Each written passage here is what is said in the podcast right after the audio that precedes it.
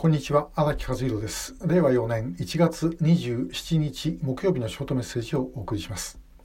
えー、昨日はあの立憲民主党に参りまして、えー、そしてあの要請をしてまいりました。ちょうどあの立憲民主党の拉致問題対策本部を開催をしていただいてまして、えー、私と幹事長の村尾それから特定失踪者家族会の竹下玉地事務局長また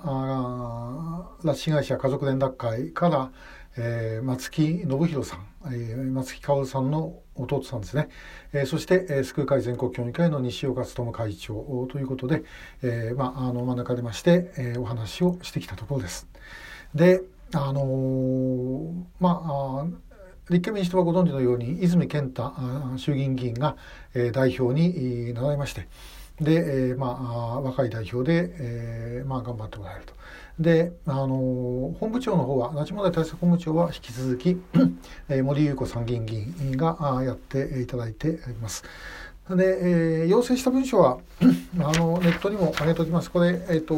この YouTube にもあのリンクを貼っておきますので、えー、よろしかったらご覧ください。えー、去年、年末にあの国民民主党に要請しましたが、まあ、それと、えー、をちょっとマイナーチェンジした感じの文章です。で、あのまあ、ちょっとびっくりしたことがあったんですが、えーと、泉、えー、代表はですね、えー一番最初の拉致問題との関わりというのは、え福山哲郎元幹事長前幹事長のですねあの事務所秘書をされてたんですね。で、えー、地元京都なんですがその京都に、えー、私の古い友人でありましたあの民社党当時のですね、えー、友人あの藤岡弘之さんえー、彼がですねあの訪ねていって、えー、そしてまあいろいろ拉致問題のことをですね説明をしていったとこれがまあ最初だったんですと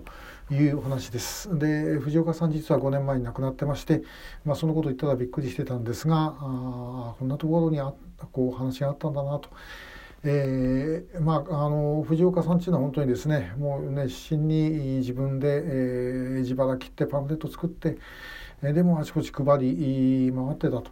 えいう男でした。あまあ、その努力がこんなところに、えー、実ってたんだなということを本当にですね改めて感慨深く思いました。それから泉代表で言いますと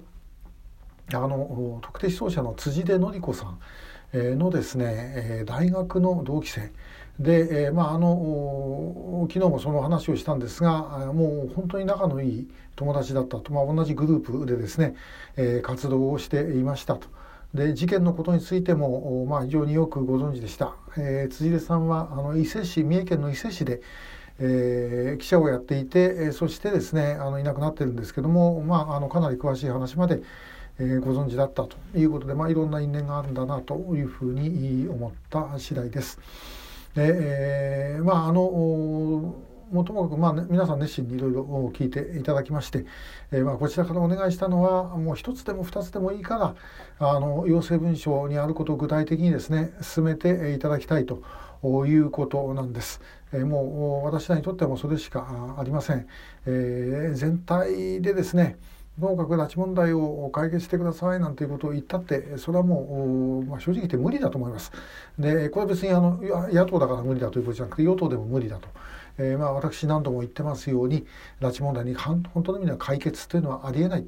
えー、ということですねもう取り返しがつかないんだとでもまあその中でできるだけのことはともかくやっていかなければいけない、えー、1人でも2人でも取り返せる人は取り返さなければいけない、えー、前へ進められることは前へ進めていかなければいけないということだと思います。まあ、あのこれから先他の党ともですねそういうふうに連携が取れればぜひ、えー、していってそして国会でですね拉致問題対策特別委員会あるいは他の委員会でもいいんですけどもこの拉致問題できるだけ議論をしていただいてで前に進めていくと。いう努力をしていかなければいけないんじゃないだろうかというふうに思いました。で、えー、まあ拉致問題対策本部とかですね外務省警察からあのえ担当者も来られてましたけども、まあ、その議員さんからの質問を聞いていてですね、えー、やっぱりこれはもう決断はお役所に任せても無理なんだとそれはもうそれぞれの権限として不可能だともうやっぱり政治があの決断するしかないことだというふうに思います、えー、政治が決断するということはつまりやはり国会の中でですねしっかり議論をして、えー、で、えー、最終的には内閣総理大臣。えその次は官房長官兼拉致問題担当大臣。ということで、え行動していただくということしかないんだろうと思います。もともかくですねあらゆる手段を使って、えこれを実現をしてまいりたいと。いうふうに思っております。あの皆さんの中でもこの要請文書のですね内容も、まあ、あのお近くの議員別に与党でも野党でも何でも結構です。えー、もう頼める方にですねできるだけ声をかけていただいてこの中の一つでもともかく前に進めるように、えー、ご協力をお願いいたします。えー、今日はあの立憲民主党への要請のことについてお話をいたしました。えー、今日もありがとうございました。